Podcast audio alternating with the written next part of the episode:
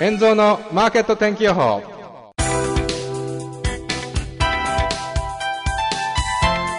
6月29日月曜日。こんにちは円蔵です。今週もマーケット天気予報をお届けします。この番組は毎週月曜または火曜日の週1回更新でお届けしています。メニューとしましてはまず先週の総括そして今週の展望予想レンジイベントなどをお知らせします。そして皆様からの質問の回答や気になる用語解説などを行っていきます。それでは今週もよろしくお願いいたします。この番組は無料投資メールマガジン奥の近道の提供でお送りいたします。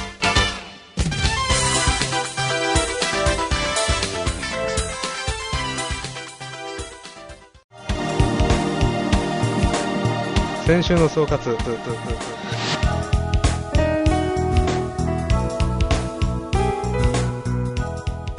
先週は毎日方向感が変わる動きでした。月曜日はドル買い。火曜日はドル売り。水曜日はドル買い。木曜日レンジ。金曜日は最後にドル売りとなってマーケットは引けました。先週の大きなポイントとしてはウェーバー独連銀総裁が ECB の利下げの余地は使い切ったという発言で火曜日にドル売りユーロ買いとなりましたがその後スイス国立銀行が水曜日にドル買いスイス売りまたユーロ買いスイス売りの大規模介入を行ったためドル買いになってしまいました。また水曜日は FOMC がありましたがその後もドル買いの流れが続きました。しかし週後半にかけてはドル売りとなりユーロドルも上昇していきました。金曜日にはドルの金利が下落しまた中国人民銀行が一つの準備通貨に依存するのは危険で IMF 主導で世界的な準備通貨を創設すべきとの発言をしこのことがドル売りユーロ買いとなりました。以上先週の総括でした。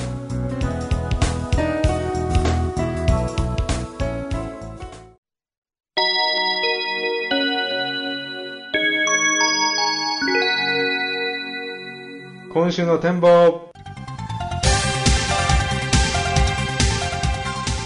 今週は金曜日が米国の独立記念日の理解休日となり、米国市場がお休みになります。そのために実質木曜日までの相場となるかもしれません。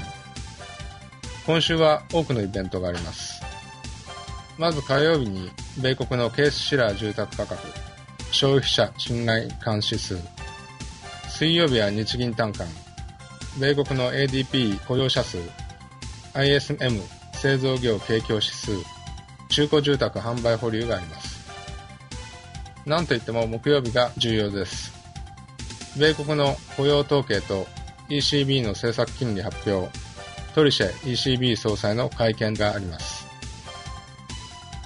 特に木曜日は9時間9時半の米国雇用統計発表から1時間余りで ECB トリシェ総裁の会見とイベントが続きますからこの時間に大きく動くリスクがあります。6月は海外企業及びヘッジファンドが半期の年度末になるために動きが鈍かったと言われていますが、7月に入り新規の資金やこれらの投機筋の動きが気になるところです。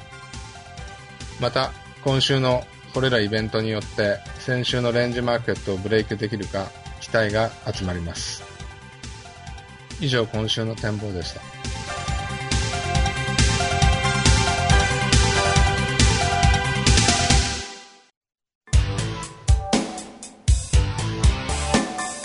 遠蔵のマーケット天気予報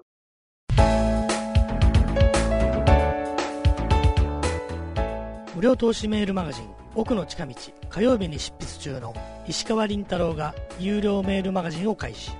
中長期投資を前提にした個別銘柄研究や投資に勝つ心構えのコラムなどが読めます。毎週火曜日に配信。6月23日現在過去配信した25銘柄中23銘柄が上昇。最高は2月10日配信のなんと142.8%プラス。詳細はパフォーマンス表でご確認ください。現在、さらに購読者を大募集しております。動画をご覧の方は現在表示されている URL へアクセス。音声でお聞きの方はメールマガジン奥の近道をご覧になるか NPO 法人イノベーターズフォーラムのホームページ www.iforum.jp www.iforum.jp までアクセス皆さんのご購読をお待ちしております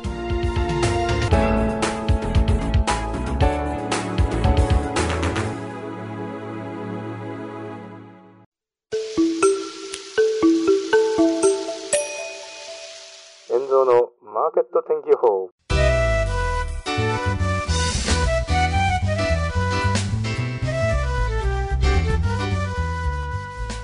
今日は5ドルの投資についてお話しします。先週友人からオーストラリアドルの投資信託、債券絡みですが、投資信託を解約する方が良いかどうかと相談を受けました。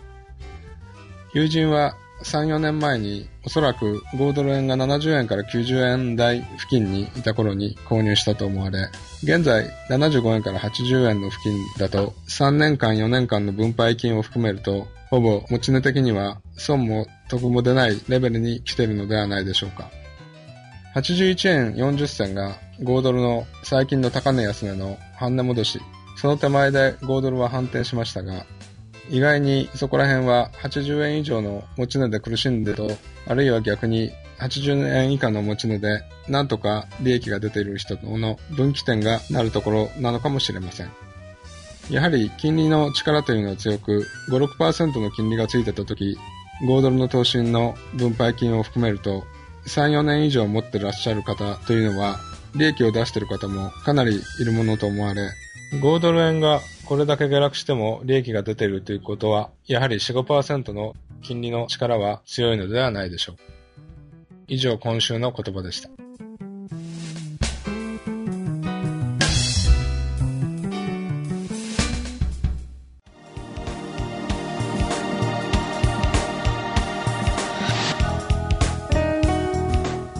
以上、今日の内容はいかがだったでしょうかお便りご質問大歓迎です。ぜひ皆さんのメール、コメントをお待ちしております。よろしくお願いいたします。メールの宛先は、エンゾーポッドキャストアットマーク Gmail.com yenzo podcast アットマーク Gmail.com です。それではまた来週。円蔵のマーケット天気予報この番組は投資情報メールマガジン奥の近道がお送りいたしました。